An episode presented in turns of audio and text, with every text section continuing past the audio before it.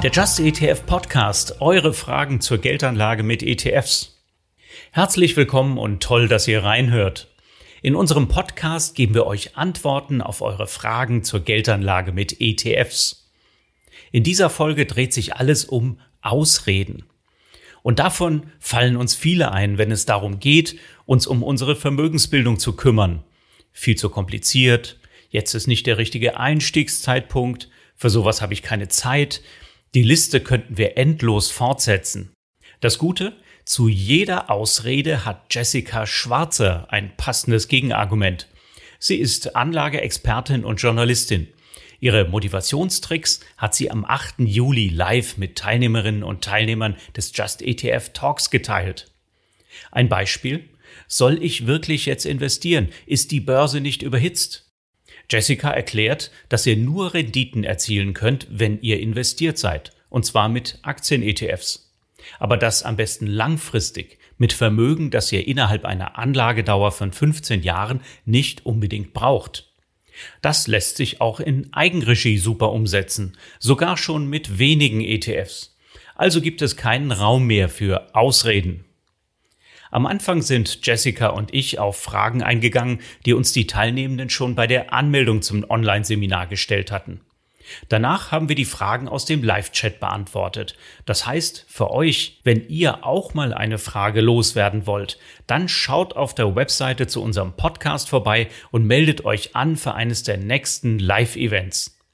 Der Just ETF Talk läuft jeden Monat, immer an einem Donnerstagabend um 19 Uhr, jeweils mit mir und einem Gast. Ach so, übrigens, mein Name ist Jan Altmann. Ich bin ETF-Experte beim Verbraucherportal Just ETF und seit 20 Jahren im ETF-Markt am Start. Jetzt geht's los mit der Aufzeichnung. Viel Spaß!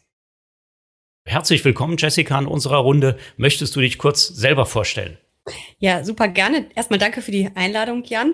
Ich freue mich natürlich immer, wenn ich über die Börse reden kann, weil das ist meine ganz, ganz große Leidenschaft. Und ich habe äh, gerade eine Geschichte über die T-Aktie geschrieben und da ist mir aufgefallen, wow, ich bin seit 25 Jahren Aktionärin. So lange gibt's die T-Aktie an der Börse nämlich schon habe irgendwann dann zum Glück meine Leidenschaft auch für ETFs entdeckt. Das ist sehr viel weniger stressig als Einzelaktien. Ja, meine Leidenschaft habe ich zum Beruf gemacht. Ich bin Finanzjournalistin, ich bin Moderatorin, ich bin Buchautorin. Ich war sehr, sehr lange beim Handelsblatt, über zehn Jahre, man glaubt es kaum, und äh, bin seit zwei, fast drei Jahren selbstständig und äh, ja, die Leidenschaft für die Börse, die hat mich nie verlassen. Aber man lernt halt so über die Jahre auch eine ganze Menge. Und äh, ich stehe mittlerweile doch sehr auf Risikostreuung und äh, auf ETFs. Oh, toll. Also da freuen wir uns drauf. Was hat denn die Teilnehmerinnen und Teilnehmer am meisten interessiert? Was sind Fragen, die am meisten im Vorfeld gestellt wurden. Die meisten scheinen nämlich schon am Start verzweifelt. Wie kann ich meine Altersvorsorge mit ETFs selbst gestalten? Ist das das Richtige für mich? Und ist jetzt ein guter Zeitpunkt? Also legen wir mal los. Jessica, was kannst du unseren Teilnehmerinnen und Teilnehmern mit auf den Weg geben, wenn sie selber hadern, die Vermögensbildung selbst in die Hand zu nehmen, zum Beispiel mit ETFs? Was würde den Start erleichtern? Also ich bin eigentlich äh, immer der Meinung schon gewesen, dass ähm, Vermögensaufbau sinnvoller, erfolgreicher Vermögensaufbau ohne Aktien einfach nicht geht. Das war auch schon zu Zeiten so, als es noch Zinsen gab. Ähm, Aktien waren langfristig immer die bessere Anlageklasse, waren immer die Anlageklasse mit der besseren Rendite. Ja, es gibt viele Kursschwankungen. Es gibt auch Crashs. Wir haben im vergangenen Jahr einen sehr empfindlichen erlebt, allerdings auch eine rasante Erholung. Auch das muss man dazu sagen. Und äh, das ist ja immer auch der Grund, warum viele so ein bisschen hadern und sagen, wow, Börse gefährlich, schwankt. Das muss man langfristig angehen, das Thema, klar. Ähm, deswegen, ich würde sagen, dieses Hadern mit dem Anfang und soll ich oder soll ich nicht, hm, Haken dran, ja, wir müssen alles. Es ist auch immer der richtige Zeitpunkt einzusteigen. Man kann es mit kleinen Summen tun, man kann es über Sparpläne tun. Einfach mal loszulegen ist für mich eine ganz wichtige Botschaft. Und Aktien gehören immer zum Vermögensaufbau, immer zur Altersvorsorge. Und ich würde sagen, egal wie alt wir sind. Also wenn ich jetzt in Aktien-ETFs vielleicht investieren möchte, weil ich das für eine gute Idee halte, welche Schweinehunde muss ich denn da noch besiegen? Naja, also einmal ist es die, so ein bisschen diese, diese Angst vor der Börse, die die Deutschen ja haben. Ich habe vorhin schon die T-Aktie erwähnt, dieses Drama, was damals vor 25 Jahren äh, seinen Lauf nahm. Da haben viele erstmals Berührung mit der Börse gehabt und die, die damals nicht die Berührung hatten, kennen wahrscheinlich die Geschichten von anderen. Da ist viel Geld verbrannt worden, da haben sich viele eine blutige Nase geholt. Es geht darum, einfach erstmal die Grundlagen zu kennen und ja, sich anzulesen, sich anzueignen. Also Aktien sind Unternehmensbeteiligungen. Ich beteilige mich an einem Unternehmen, an der Wirtschaft. Das hat nichts mit Zockerei zu tun, das ist was ganz Seriöses. Man sollte dabei das Risiko breit streuen, sprich nicht eine Aktie, sondern Dutzende, besser Hunderte. Dazu sind natürlich ETFs ein sensationelles Instrument. Beim DAX sind es nur 30, demnächst 40 Unternehmen, aber beim MSCI World, dem Weltaktienindex, Klammer auf, nur Industrieländer, Klammer zu, sind es, äh, ich glaube, 1300, 1600, ich kann es mir nie merken, aber auf jeden Fall richtig viele. Und ähm, knapp 1600. Ja, 1600 sind es genau. Und dann sollte man bitte noch an das Langfristige denken, also nicht in Jahren, schon gar nicht in Tagen oder Monaten, das ist dann wieder Zockerei, sondern in Jahren, am besten in Jahrzehnten und deswegen auch so früh wie möglich anfangen. Also wenn man diese Basics sich einmal angeeignet hat, dann würde ich einfach sagen, rein in den Markt, vielleicht erstmal mit kleinen Summen, eben über einen Sparplan erstmal ausprobieren und dann lernt man ja so peu à peu, was passiert da an der Börse, wie reagieren Kurse. Und funktioniert das denn eigentlich auch mit wenig Geld? Also viele Teilnehmerinnen und Teilnehmer haben mhm. gefragt, wenn ich jetzt vielleicht noch nicht so alt bin und noch nicht so viel Geld habe, kann ich auch mit 50 Euro schon teilnehmen, mit 100 Euro? Ist die Börse nicht was für reiche Leute? Nee, es ist auf keinen Fall was für reiche Leute, um Gottes Willen. Die reichen Leute investieren aber oft an der Börse. Das ist auch ein Grund, warum sie teilweise reich sind oder immer reicher werden. Die machen es nämlich genau richtig. Ähm, nein, ich kann mit ganz kleinen Summen starten. Da sind nämlich ETFs eben auch ganz toll. Ich schließe einen Sparplan ab, spare monatlich, äh, quartalsweise, halbjährlich. Und das geht bei vielen Anbietern schon ab 10 Euro im Monat, bei den meisten ab 25, aber ähm, eigentlich immer mindestens ab 50 Euro. Und wenn ich damit in jungen Jahren anfange, wird auch daraus ein kleines Vermögen. Und ähm, ich kann ja auch jung anfangen, vielleicht mit 10 oder 25 Euro. Dann kommt vielleicht der erste Job, die erste Gehaltserhöhung. Und dann kann ich einfach die Sparpläne mit wenigen Klicks ändern. Dann wird eben aus einem Sparplan für 10 Euro einer für 100 oder für 150. Also man bleibt da auch maximal flexibel. Man kann die auch mal aussetzen. Man kann äh, mit einzelnen größeren Beträgen nachkaufen. Und das finde ich halt super. Man ist an der Börse investiert. Es geht mit kleinen Beträgen. Es wird immer mehr. Man kann die Beträge anpassen. Also man muss da wirklich kein Vermögen anhäufen, um überhaupt erstmal zu starten. Also ich halte mal fest, es ist gar nicht so schwer, das sogar selbst in die Hand zu nehmen. Gibt auch so Portale wie zum Beispiel Just ETF, wo es also genau. sehr viele Informationen dazu gibt, wo man sich selber einen Broker, ein Depot suchen kann. Mhm. Und die heutigen Online-Anbieter, die machen es einem wirklich nicht besonders schwer. Da hat man ruckzuck ein Depot eröffnet und äh, auch da reichen wahrscheinlich sogar ganz wenige ETFs, um breit diversifiziert, wie von dir angesprochen, 1600 Werte zum Beispiel im MSCI World äh, einfach zu investieren. Also so hoch ist die Hürde, wie viele vielleicht hier äh, denken würden, doch nicht. Und so einen Sparplan einzurichten, das kann man an einem Abend sicherlich bewältigen. So, jetzt haben aber ganz viele Teilnehmerinnen und Teilnehmer, und das gehört auch noch zur ersten Frage eigentlich, äh, gesagt, ich bin aber schon über 50. Soll ich dann noch in den Aktienmarkt einsteigen? Ist das noch die richtige Strategie? Auf jeden Fall. Also ich würde immer sagen, dass Aktien in jede Vermögens ähm, Asset Allocation, sagt man, Vermögensaufteilung gehören. Es ist immer die Frage, wie hoch der Anteil ist. Und da gibt es natürlich ein paar Fragen, die ich mir selber beantworten muss. Ähm, was ist mein ähm, Anlageziel? Ist es die Altersvorsorge? Ist es vielleicht irgendwie ein Sabbatical, was ich in fünf oder zehn Jahren ähm, machen möchte, ist es vielleicht irgendwie ein Kapital anzusparen, was dann als Grundstock für eine Immobilie ist. Es gibt ja ganz, ganz viele Ziele im Leben. Vielleicht ist es auch einfach nur die finanzielle Unabhängigkeit, wie auch immer ich die dann definiere. Und äh, das fängt erstmal mit dem Ziel an. Das Ziel ist natürlich sehr schnell auch ähm, verbunden mit dem Anlagehorizont.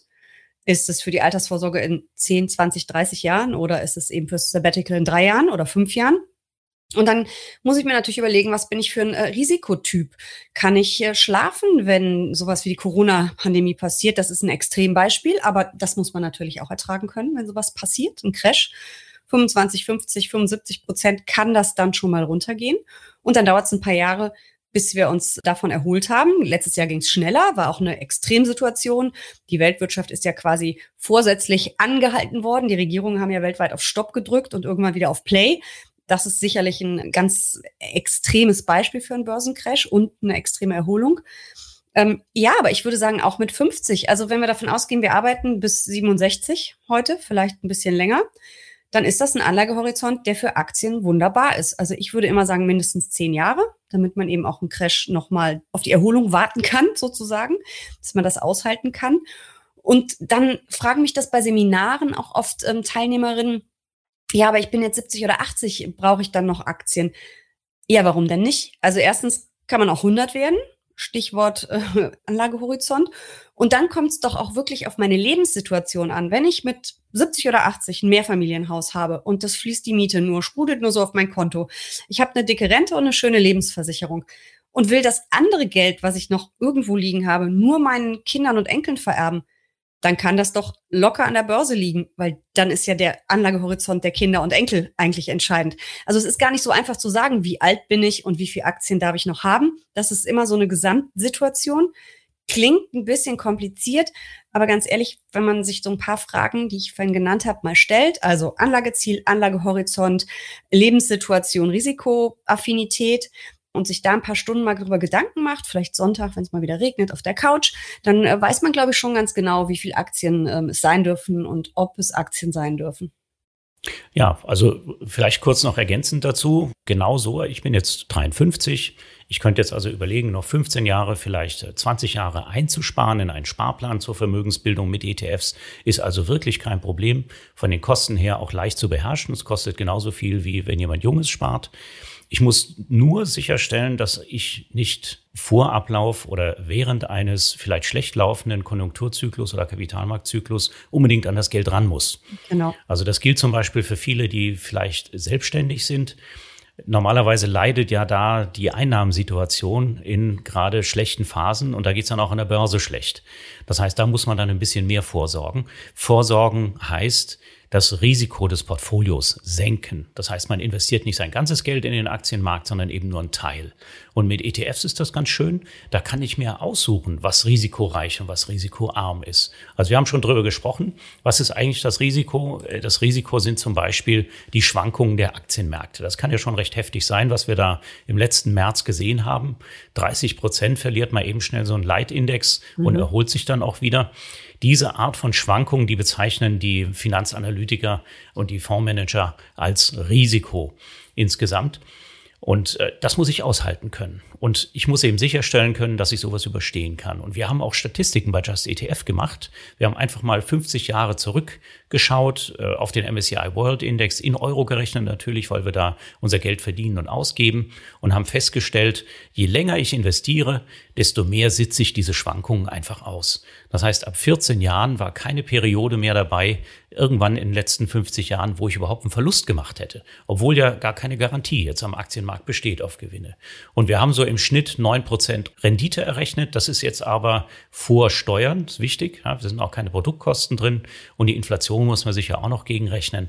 Aber es ist auf jeden Fall ein guter Beleg dafür, dass der Aktienmarkt hier ordentliche Renditen erwirtschaften kann. Und wenn ich eben ja einerseits risikoavers bin, wenn mir das zusetzt, so eine Aktienmarktschwankung, kann ich eben zum Beispiel auch Anleihen-ETFs beimischen. Dann habe ich ein Portfolio aus bestenfalls vielleicht zwei ETFs oder sogar noch mehr ETFs.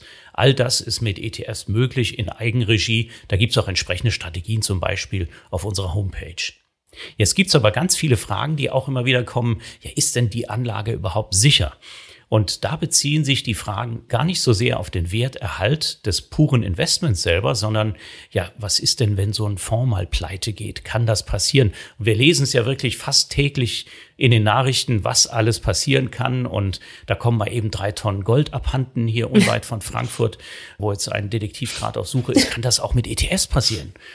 Jessica, was, Kannst du unseren Teilnehmerinnen und Teilnehmern da Nein, als Rat das, mit an die Hand geben? Das kann eigentlich nicht passieren. Also ich habe äh, ein ETF, der bildet ja einen Index ab und dass ein Index wie der S&P 500, breiter amerikanischer Markt, der DAX oder eben der MSCI World auf Null fallen, du hast gerade die Statistiken lang zurück äh, zitiert, ist relativ ausgeschlossen. Ganz möchte ich es nicht ausschließen, aber es ist eigentlich ausgeschlossen.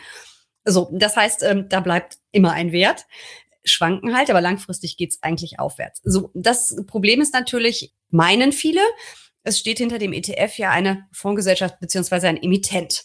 Also Beispiel, wirklich nur ein Beispiel, keine Warnung, bitte nicht falsch verstehen. Der größte Anbieter weltweit ist iShares. Dahinter steckt BlackRock als Vermögensverwalter.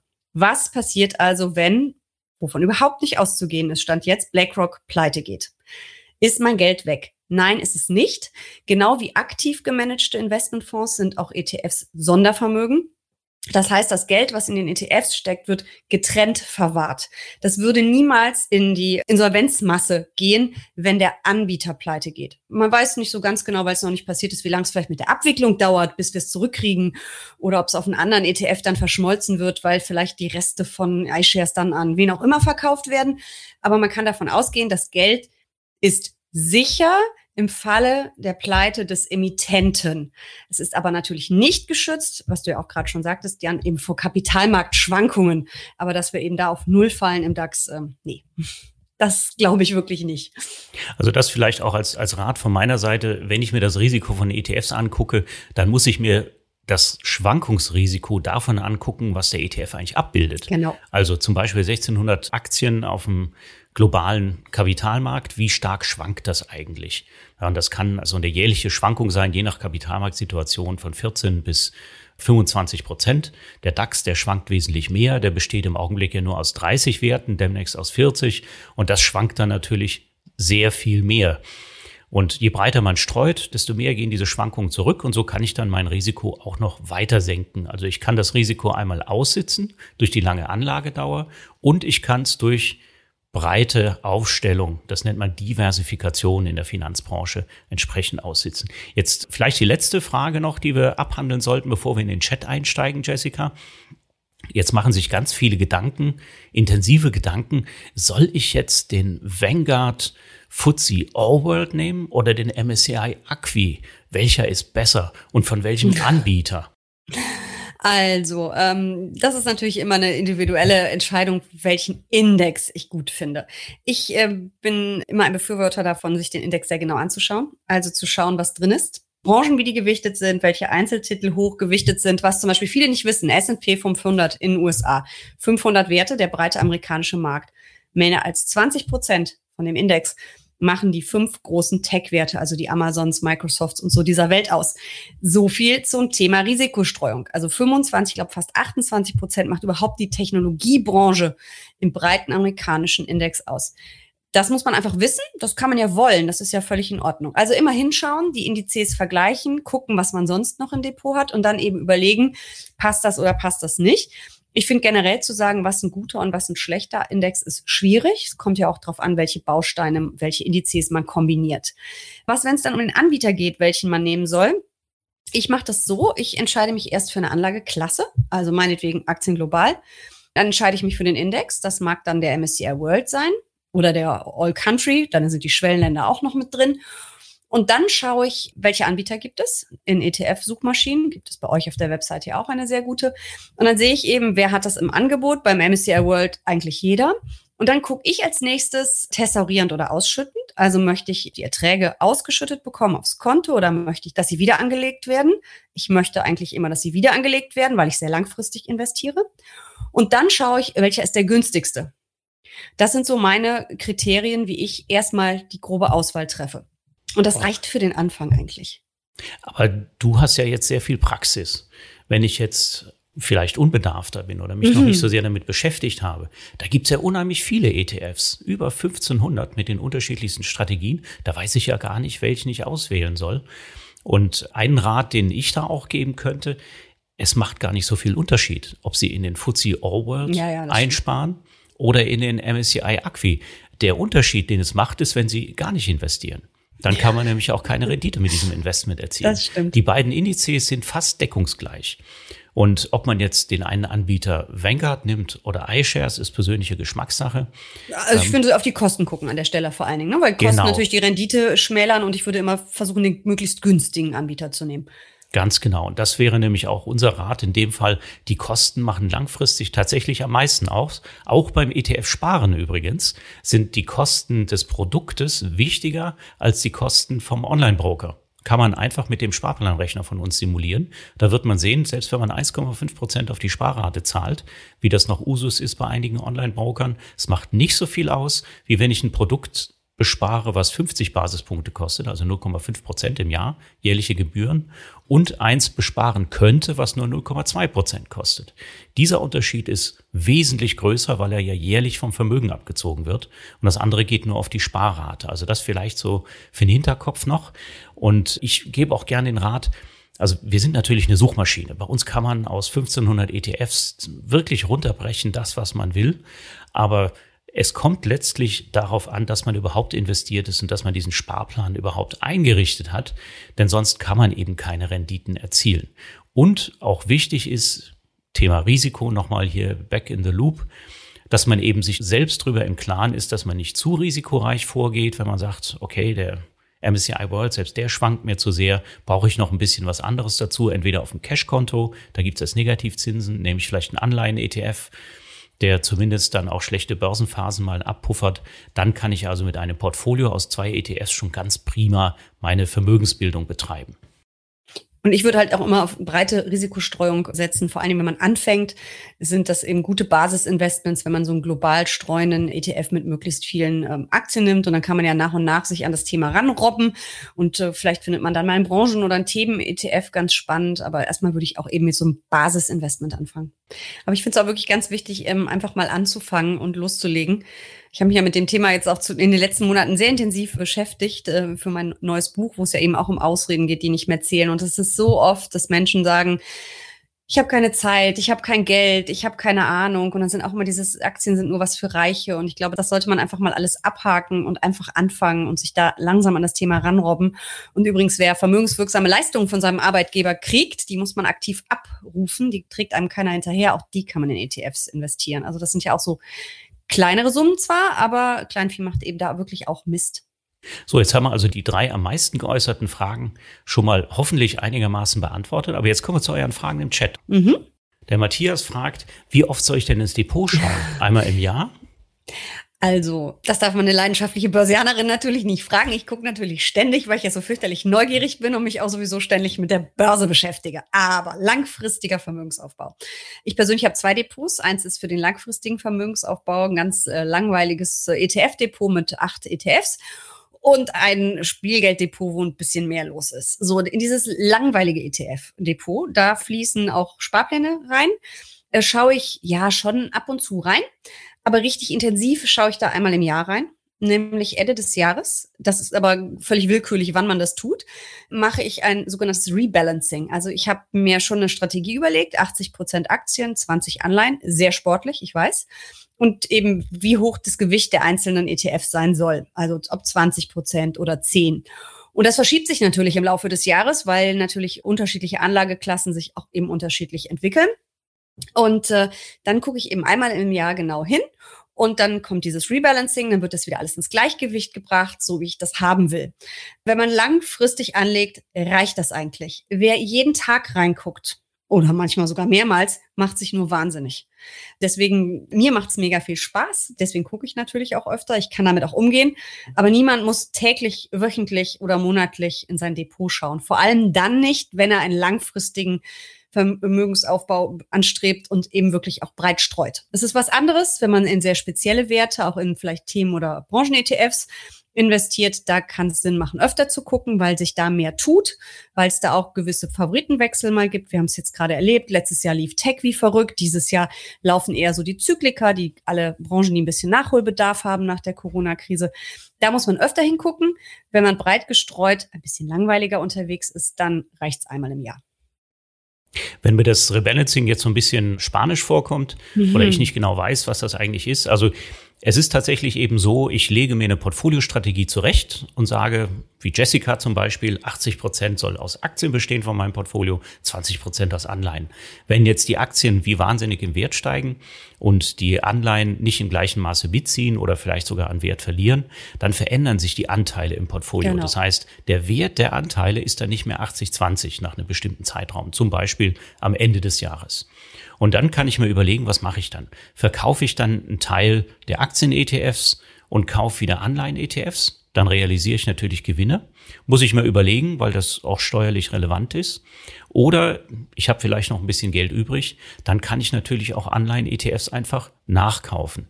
Da haben wir auch ein Tool bei Just ETF, mit dem man das ganz einfach ausrechnen kann, macht einem sogar eine ganze Orderliste. Herrlich. Aber jetzt sind wir ja schon bei zwei ETFs und der Ulrich fragt, würde es eigentlich auch ausreichen, nur in den MSCI World zu investieren, also nur einen ETF zu nehmen? Das ist natürlich auch so eine sehr individuelle Frage. Es kommt ja immer darauf an, wie mein gesamtes Vermögen aufgebaut ist. Ne? Wir haben ja vielleicht irgendwie, hat man eine Immobilie, vielleicht hat man noch einen alten Bausparvertrag, eine Lebensversicherung etc. pp. Und dann kommt eben das Aktieninvestment on top.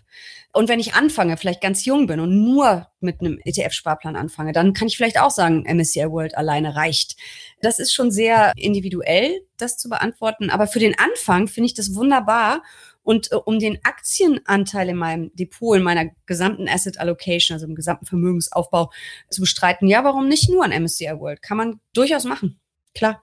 Aber es ist immer so eine individuelle Sache, wie man es macht. Und ähm, also langfristig 100% Aktien, das würde ich keinem empfehlen. Das würde ja selbst ich nicht aushalten als, als leidenschaftliche Börsianerin. Also ich weiß, im vergangenen Jahr, nochmal zum Thema Rebalancing zurück, also ich mache das einmal im Jahr und wenn ich Geld auf dem Anlagekonto angehäuft oder wenn sich da was angesammelt habe und es gibt eine Korrektur oder ein Crash wie im vergangenen Jahr, dann möchte ich eigentlich außerplanmäßig nochmal rebalancen, also nachkaufen in den abgestürzten Aktienmarkt. Und das habe ich letztes Jahr getan und äh, ich glaube, ich habe es am 8. oder 9. oder 11. März gemacht. Das ging noch ein paar Tage runter. Ich glaube, am 19. war der Tiefpunkt dann. In den Tagen war mir eher schlecht, wenn ich ehrlich bin, weil ich gedacht habe, oh Gott, was hast du getan? Es geht immer weiter runter. Ein paar Wochen später war die Welt wieder in Ordnung. Also das wäre noch so ein außerplanmäßiges ins Depot gucken und ordern. Also zum gleichen Thema fragt der Matthias nochmal, wie, wie hängt die Asset Allocation eigentlich vom Job ab? Also die 80-20. Mhm. Hängt das vielleicht oder gibt es da eine Abhängigkeit vom Job? Als Beamter soll man da 100% Aktien tatsächlich nehmen oder soll man vielleicht weniger nehmen? Also es hängt natürlich ein Stück weit auch vom Job ab, diese Asset Allocation. Ich habe vorhin gesagt, äh, Lebenssituation, dass man sich auch darüber Gedanken machen muss, wenn man sich seine Strategie baut und sich darüber Gedanken macht. Also als alleinerziehende Mutter mit einem sehr unsicheren Job äh, sind 100% Aktien äh, eine ganz schlechte Idee, weil ich im Zweifel flexibel bleiben muss und ein bisschen größeren Notgroschen brauche. Wenn ich natürlich einen super sicheren Job habe, Klammer auf, gibt's das überhaupt noch, Klammer zu, Beamte, ja, und das Geld überhaupt nicht brauche, was da auf meinem Tagesgeldkonto rumliegt, kann ich natürlich viel stärker in Aktien gehen. Das kommt immer auch ein bisschen natürlich auf die ganze Lebenssituation an und eben auch den Job. Und Warnung, Klumpenrisiko. Also wer in Stuttgart in dieser einen großen Branche, die es da gibt, arbeitet, nämlich in der Automobilbranche, der sollte sich nicht auch noch sein Depot nur mit Aktien aus besagter Branche vollladen weil gerät die Autobranche in die Krise, ist im Zweifelsfall der Job weg und die Autoaktien stürzen ab. Also man sollte da schon diese Sache mit der Lebenssituation und alles drumherum ein bisschen überdenken. Jetzt wird das aber schon wieder ganz schön kompliziert, wenn ich drüber nachdenken muss, da zwei Produkte einzusetzen. Also bei den Aktienprodukten mhm. haben wir gesagt, ja, also für Anfänger da breitstreuner ETF, unspektakulär, mhm. möglichst günstig, sollte vielleicht auch schon eine Weile am Markt sein und ein gewisses Fondsvolumen aufweisen, dann hat also der ETF-Anbieter auch nicht die Absicht, den irgendwann mal zu schließen, mangels Erfolg. Also das sind so ein paar Regeln, die man mhm. berücksichtigen kann. Also mindestens 100 Millionen Fondsvolumen. Drei Jahre sollte das Produkt auf dem Markt sein. Damit minimiert man die Wahrscheinlichkeit, dass so ein Produkt geschlossen wird. Wenn es geschlossen wird, ist natürlich das Geld nicht weg, aber man muss natürlich seine Anlagestrategie dann wieder mhm. neu aufsetzen. Das ist dann ein, ein Ärgernis. Aber wenn ich dann die risikoarme Komponente bestücken möchte, ja, da fragt mhm. die Katharina, welche guten Anleihen-ETFs gibt es und wo findet sie die? Also Anleihe-ETFs sind wirklich ein Problem. Ich habe vor ein paar Jahren ein äh, ETF-Buch auch geschrieben, einfach erfolgreich anlegen. Und da sind eben auch Anleihe-ETFs und auch auf inflationsindexierte Anleihen und auf Pfandbriefe und so weiter. Gibt's ja alles mit drin. Und ich erinnere mich noch, und das ist nicht viel besser geworden bisher, wie mühsam es war, da die entsprechenden ETFs zu suchen, weil äh, den DAX kennen wir alle, den S&P 500 haben wir auch vielleicht schon mal gehört, der MSCI World ist jetzt auch nicht so ganz unbekannt. Die Anleiheindizes kennt keiner. Super komplizierte Namen, null selbsterklärend. Aber es gibt sehr gute Suchen im Netz. Aber man muss sich da vorher schon Gedanken machen, welche Laufzeiten will ich, welche Bonitäten, also wie gut soll der Schuldner sein, welche Ratings soll er haben. Das ist echt tricky. Da muss man ein bisschen recherchieren. Das ist leider Arbeit. Tut mir leid. Also bei uns machen wir uns das Leben ein bisschen einfach, indem wir sagen, Es gibt auch Anleihenindizes, die so eine Art Pendant zum MSCI World sind. Allerdings sollte man berücksichtigen, dass diese Anleihen-ETFs möglichst nur Euro-Anleihen enthalten, denn sonst habe ich ja ein weiteres unnötiges Währungsrisiko. Auf Gerade bei einem Fall. Produkt, was nicht viel schwankt, macht unter Umständen die Währung ganz schön was an Schwankungen aus. Sieht man jetzt, wie sich US-Anleihen gegenüber dem Euro verhalten. Auf jeden Fall. Also, wenn man in Anleihen investiert, Staatsanleihen ist sicherlich für den Anfang eine gute Idee. Mhm. Dann sollten da mittlere Rechtslaufzeiten drin sein, also so ein breites Band. Die Anleihen, die laufen ja irgendwann aus. Das heißt, das Portfolio vom ETF hat so eine durchschnittliche Restlaufzeit. Und da sollte man vielleicht so bei fünf bis zehn Jahren liegen, wenn man auch in diesem Zeitraum anlegt. Das ist wichtig. Und wenn man europäische Staatsanleihen nimmt, dann hat man eben die Euro-Staaten da drin, in Euro natürlich notiert. Und das ist eigentlich ein relativ sicheres Portfolio, was genau. auch ein sehr, sehr hohes Kredit Rating entsprechend hat. Das heißt, damit kann man eigentlich ganz gut fahren. Und da gibt es von der Indexfirma Barclays, die von Bloomberg aufgekauft wurde, die Referenzindizes. Da kann ich eigentlich nur dazu raten, schaut doch mal bei den Euro-Staatsanleihen, kann man zum Beispiel in der Suchmaschine von Just ETF machen, einfach mal nach, wo es mehrere Produkte auf einen Index gibt. Da kann ich mir dann nämlich wieder den günstigsten raussuchen. Das wäre vielleicht noch ein Tipp. Und dann genauso wieder die gleiche Strategie, 100 Millionen, drei Jahre alt. Und da hat man das schon ganz schön eingeengt. Und ob jetzt der eine 0,07 Prozent jährliche Verwaltungsgebühren kostet, eine andere 0,08.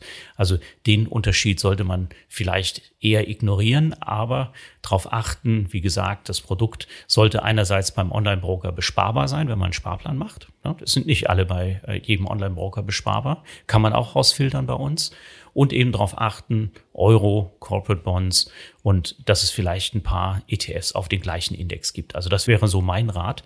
Wenn man es ein bisschen dynamischer haben möchte, wir haben also mal ausgerechnet, wie hoch sind die Staatsschulden im Euroraum und wie hoch sind die Schulden der Unternehmen, die in Euro äh, emittiert wurden. Und da kommt man auf so ein Verhältnis von zwei Drittel zu ein Drittel. Also zwei Drittel in Euro emittierte Schulden sind Staatsschulden und ein Drittel Unternehmensschulden.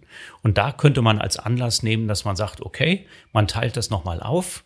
Wenn mit den Staaten was ist, hat man zumindest diversifiziert in Unternehmen, die entsprechende Anleihen aufgelegt haben. Und da könnte man ein Drittel Unternehmensanleihen beimischen, in Euro wohlgemerkt. Und dann hat man schon zwei Anleihen-ETFs, die man gut verwenden kann. Und wenn man da auch wiederum die Regel berücksichtigt, man nimmt einen Index, zu dem es mehrere ETFs gibt, da gibt's gar nicht so viele, werdet ihr sehen bei uns auf der Plattform, dann fährt man auch schon ganz gut. Verwenden wir übrigens auch genauso in unseren Musterportfolios. Also ich habe das damals auch beim Buch so gemacht. Äh, die Anleihe-ETFs sind auch alle in Euro, auch aus genau diesem Grund Währungsrisiko. Und äh, es, es kommt ja noch dazu, wenn man in den MSCI World als Aktienindex investiert, 60 Prozent ungefähr oder mehr als 60 Prozent sind US-Aktien da drin. Das liegt ja daran, dass es einfach der größte Aktienmarkt der Welt ist, mit Abstand. Und dann hat man da eben auch schon wieder ein Dollarrisiko drin. Dann muss ich das auf der Anleihenseite mir nicht auch noch einkaufen quasi. Also das finde ich auch, sollte man unbedingt schauen, dass man da im Euroraum bleibt. Und klar, man kann natürlich auch bei Anleihen ein bisschen Rendite Gas geben, aber dann wird es halt relativ schnell doch recht riskant. Dann kommt eine Frage von der Veronika. Mhm. Soll ich jetzt den MSCI Acqui nehmen? Also die Abkürzung steht für, für alle, die es nicht wissen, All Country World Index. Bildet 50 Länder weltweit ab, also 50 Kapitalmärkte in, in den Ländern. Oder soll ich den MSCI World und den MSCI Emerging Market in Kombination nehmen? Also statt einem ETF zwei ETFs.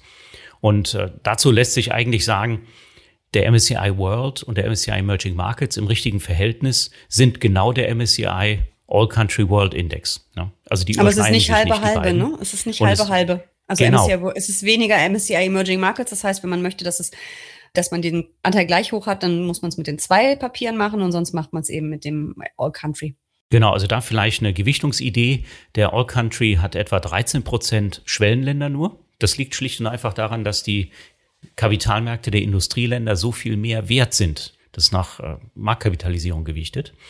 Und deswegen machen Schwellenländer da eben 13 Prozent nur aus. Und wenn man Schwellenländer mehr gewichten möchte, vielleicht zum Beispiel damit China auch im richtigen Maße mit seiner Wirtschaftskraft repräsentiert ist im eigenen Portfolio, dann könnte man auch hergehen und sagen, man macht ungefähr 60 Prozent Industrieländer und ungefähr 40 Prozent Schwellenländer. Das wäre so ein langfristiger Ansatz, wo also viele Länder tatsächlich entsprechend ihrer Wirtschaftsstärke wiedergegeben werden. Haben wir auch ausgerechnet, haben wir auch etliche Musterportfolios auf der Webseite. Die findet man bei uns unter dem Fachbegriff BIP-Gewichtung. Also nach dem Bruttoinlandsprodukt der jeweiligen Staaten entsprechend zusammengestellt. Kann man machen, dann wird es eben komplizierter. Aber ist denn kompliziert schwierig, so mit zwei ETFs, Jessica? Nee, das finde ich nicht. Und ist ich würde es auch immer ist mit das eine Ausrede? Nein, es ist keine Ausrede. Die lassen wir auch nicht gelten.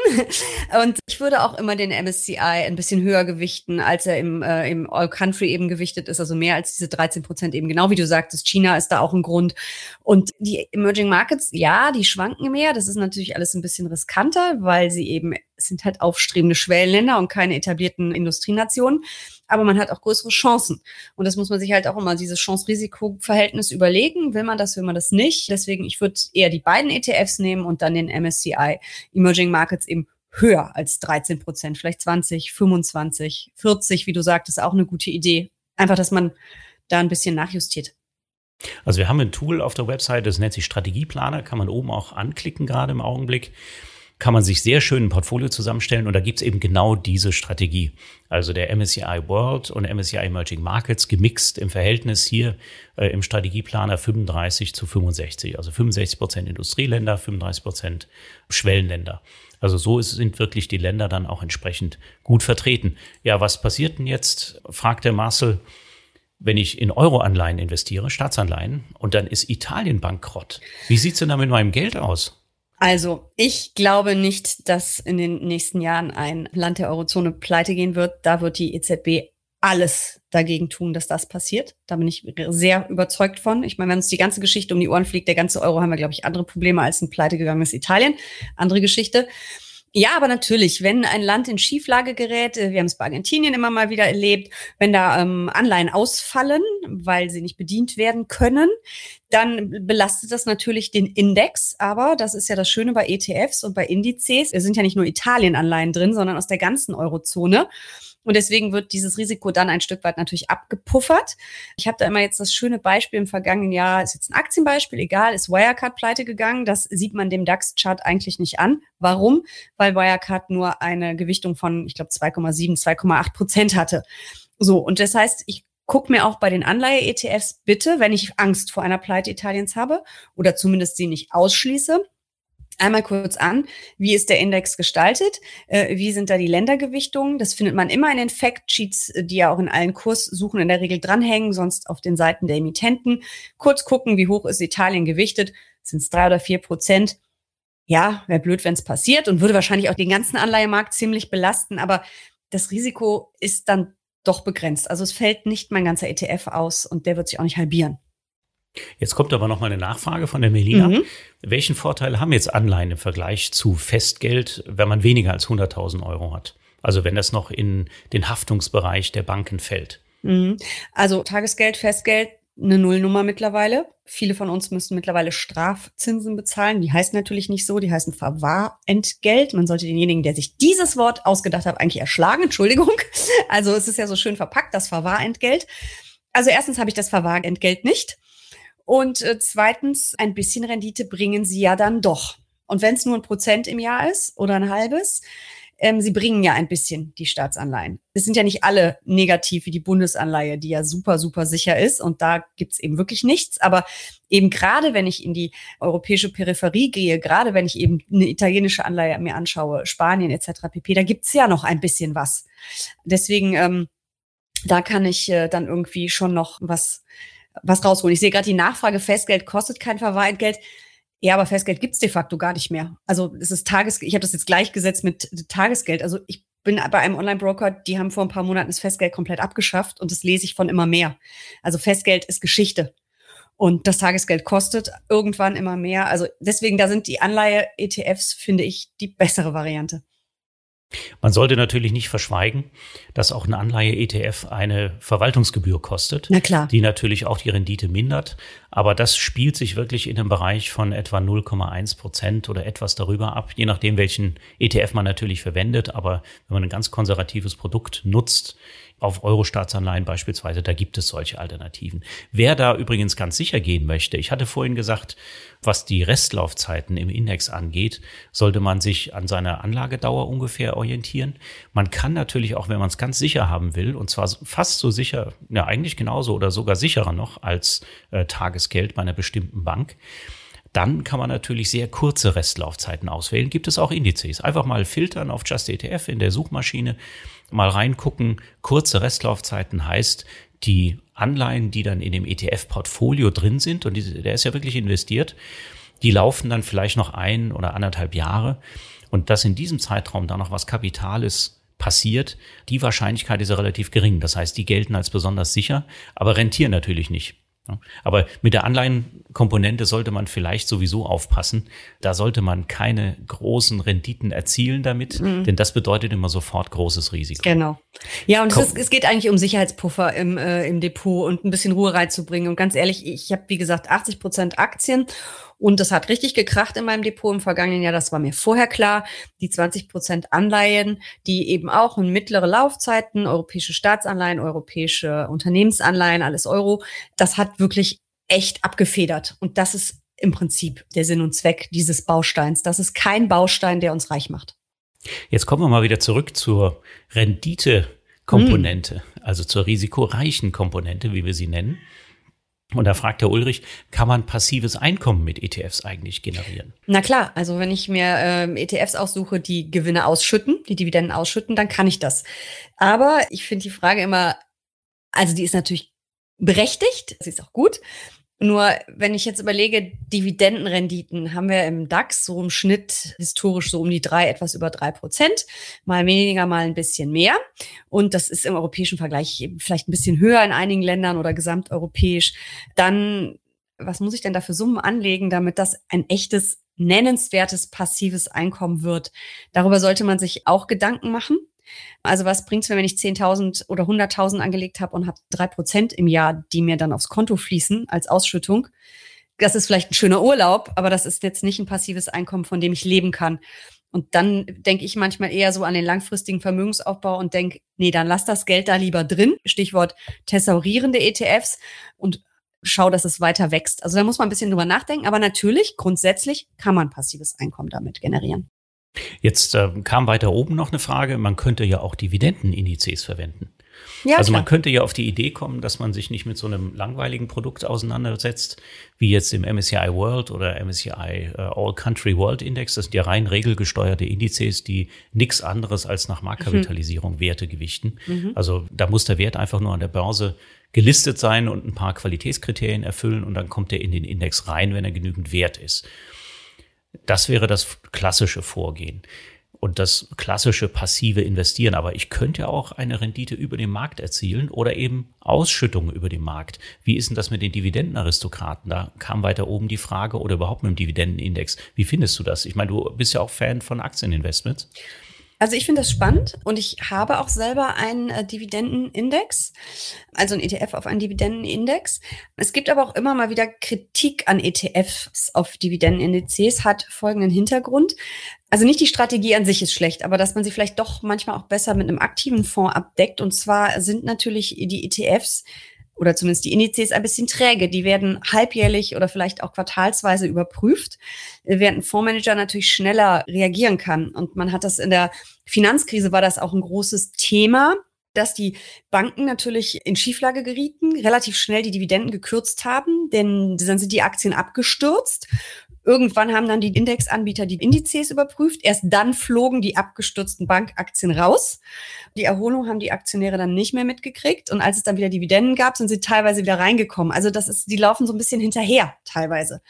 Aber sowas wie die Dividendenaristokraten, das sind ja Unternehmen, die sehr, sehr langfristig sehr gute Dividenden zahlen, gute Dividendenrenditen haben und vor allen Dingen, wo die Dividenden auch immer weiter gestiegen sind in den vergangenen Jahren. Da ist es natürlich diese Kritik nicht berechtigt. Aber bei anderen Indizes kann das schon mal passieren. Ich finde es aber trotzdem eine spannende Strategie und ich fahre sie auch.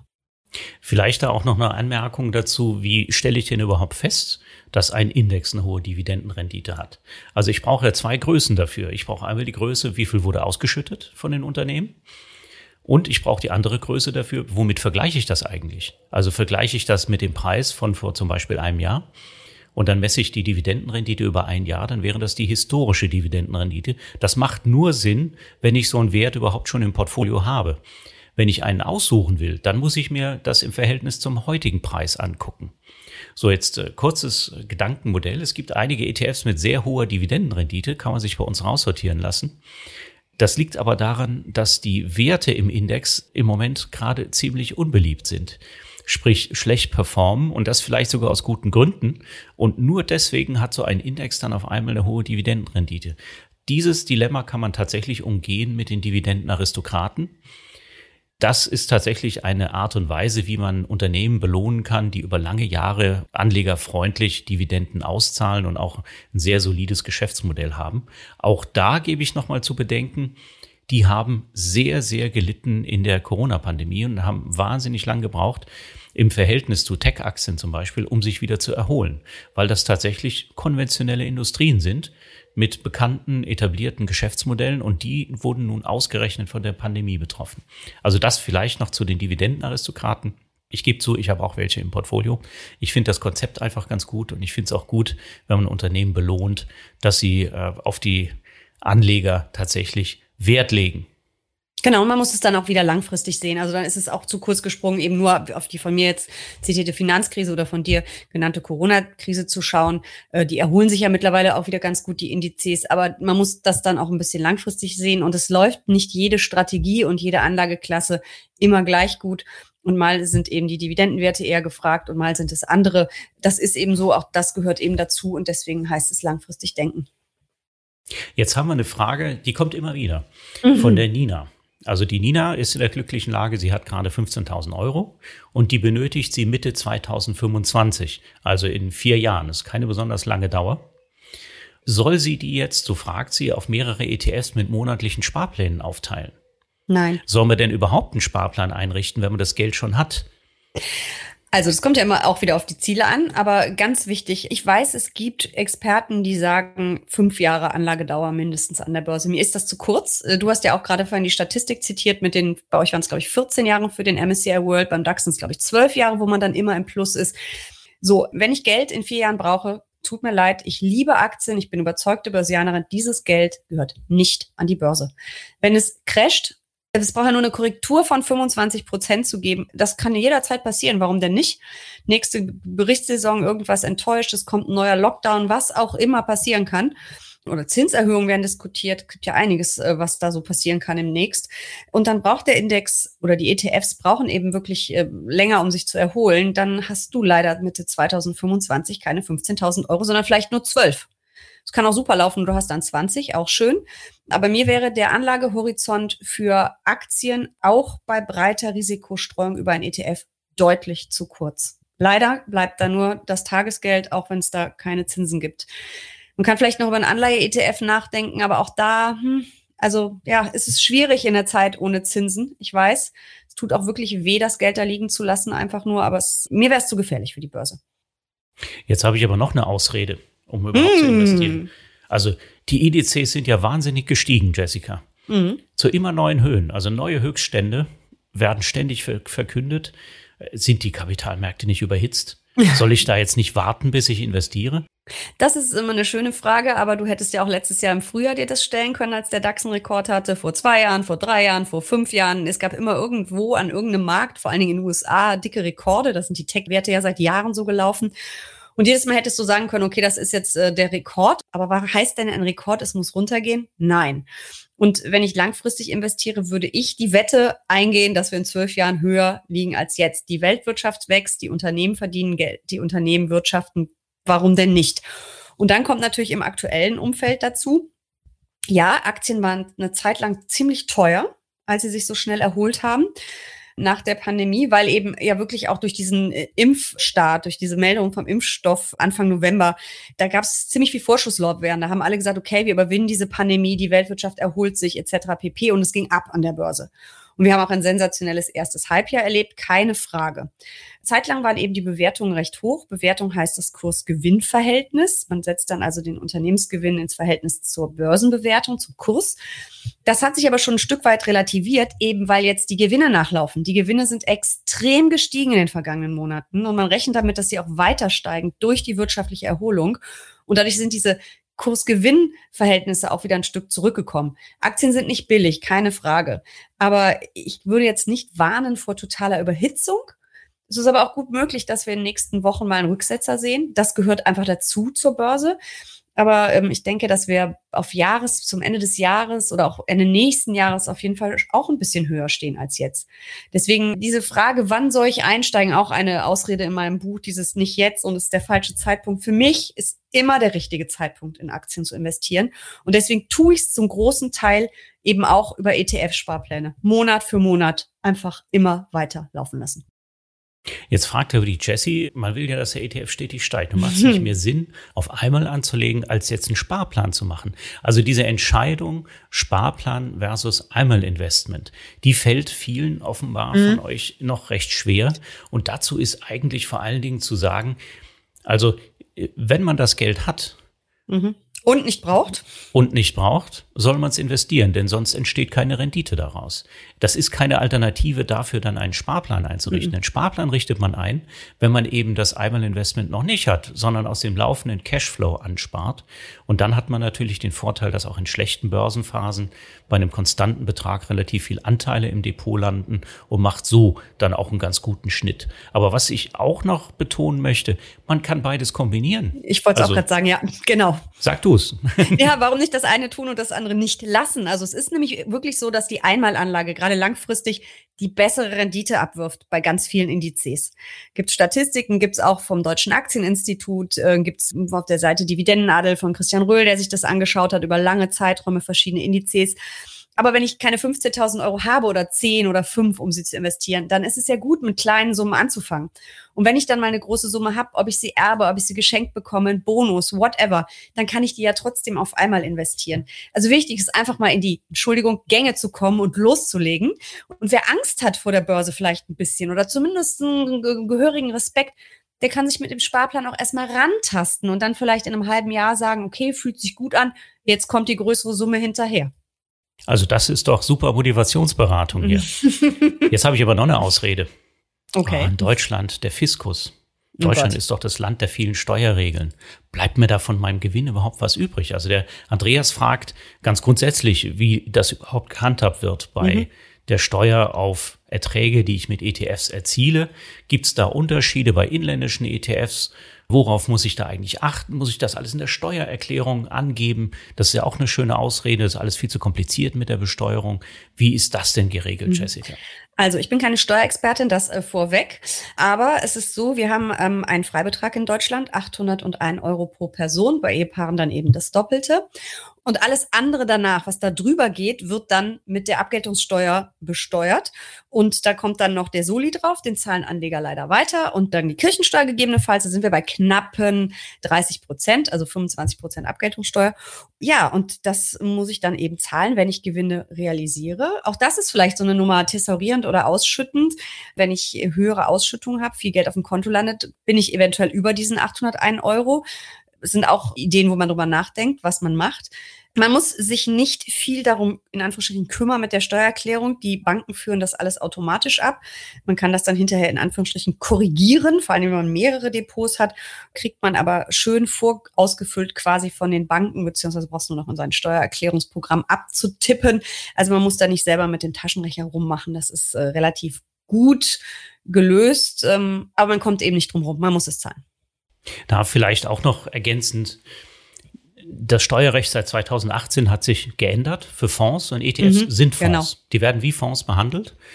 Und hat man sein Depot bei einem deutschen Online-Broker, dann führt der Online-Broker das vollautomatisch ab. Man muss sich eigentlich gar nicht drum kümmern.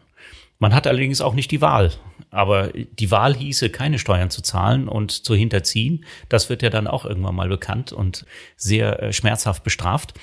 Also der Online-Broker macht das alles für einen. Ne? Und ein Ertrag kann sein, ein ETF zahlt mir die Dividenden der enthaltenen Unternehmen aus, meinetwegen viermal im Jahr. Dann wird dieser Ertrag eben besteuert mit der Abgeltungssteuer plus den Solidaritätszuschlag nach oben drauf genau. und gegebenenfalls Kirchensteuer. Also man landet so bei 26, äh, 27 Prozent ungefähr ohne Kirchensteuer. Ohne Kirchensteuer, genau. Mhm. Also das sollte man ungefähr rechnen, dass das von den Erträgen eben abgeht. Und wenn ich einen ETF verkaufe und mache einen Ertrag, dann geht das auch ab davon. Allerdings wichtig zu wissen, alle ETFs sind quasi in einem Topf. Und wenn ich jetzt einen Gewinn mit dem einen ETF erzielt habe und einen Verlust mit einem anderen, was ja durchaus vorkommen kann, wenn ich zum Beispiel Aktien bespare oder gekauft habe, Aktien-ETFs und Anleihen-ETFs, dann kann das ja durchaus sein, dass sich das ganz unterschiedlich entwickelt hat. Dann wird das wiederum verrechnet. Ist ja auch zu meinem Vorteil. Und das macht der Broker alles vollautomatisch. Muss man sich nicht drum kümmern. Und eigentlich muss es auch nicht in die Einkommensteuererklärung, weil es eben abgegolten ist. Deswegen heißt es Abgeltungssteuer. Ja, aber ich würde es auf jeden Fall tun, ähm, weil es ist nie ganz richtig, in Anführungsstrichen. Man muss es ja, man muss ja einen Freistellungsauftrag für diese 801 Euro auch erteilen. Manchmal hat man den aber gar nicht ganz ausgeschöpft beim Online-Broker. Man hat aber vielleicht noch irgendwo ein VL-Sparen laufen oder ein Bausparen und sonst was. Und da hat man dann, wird im Zweifel auch irgendwas abgeführt. Also sobald man mehrere Bankverbindungen Depots oder irgendwelche Geldanlagesachen hat, würde ich es schon machen, weil es äh, immer so ein bisschen sich nochmal lohnen kann. Aber klar, wenn man nur ein Depot hat und sonst nichts und nur eine Bankverbindung, dann braucht man da gar nichts zu machen. Das stimmt. Aber ich kriege zum Beispiel von vier verschiedenen Adressen oder fünf sogar dieses ganze Zeug immer zugeschickt und zugemailt und ähm, da muss ich eben hinterher ein bisschen nachjustieren. Gut, aber die Ausrede lässt du nicht gelten, hoffentlich. Nein. So, jetzt haben wir noch äh, relativ wenig Zeit. Wir haben zwar einige Fragen schon beantwortet. Einige von euch haben viele Fragen noch gestellt, die wir jetzt in dem Zeitrahmen nicht mehr beantworten können. Aber wir haben hier eine letzte Frage noch. Der Mars fragt, welchen Krypto-ETP soll ich eigentlich kaufen? Oh Bitcoin oder Ethereum? Was ist denn mit diesem ganzen Krypto-Zeugs? Kommt das eigentlich auch in deinem Buch vor? Gar kein. Hm, ja, ich habe das äh, auch mal kurz drin. Ich halte nichts von Kryptowährungen. Ich finde die dahinter liegende ähm, Bitcoin-Technologie wahnsinnig spannend, aber da gibt es ja auch noch ganz andere Anwendungen als nur ähm, Bitcoin und Co. Das finde ich spannend. Da würde ich lieber mir Unternehmen angucken oder eben einen Index, wo diese Unternehmen drin sind und schauen, was gibt es da, als in die Kryptowährung selber. Ich weiß, viele haben da viel Geld mit verdient, aber es steckt im Ende nichts dahinter. Sie sind unreguliert. Es ist für mich ein ziemliches Gezocke.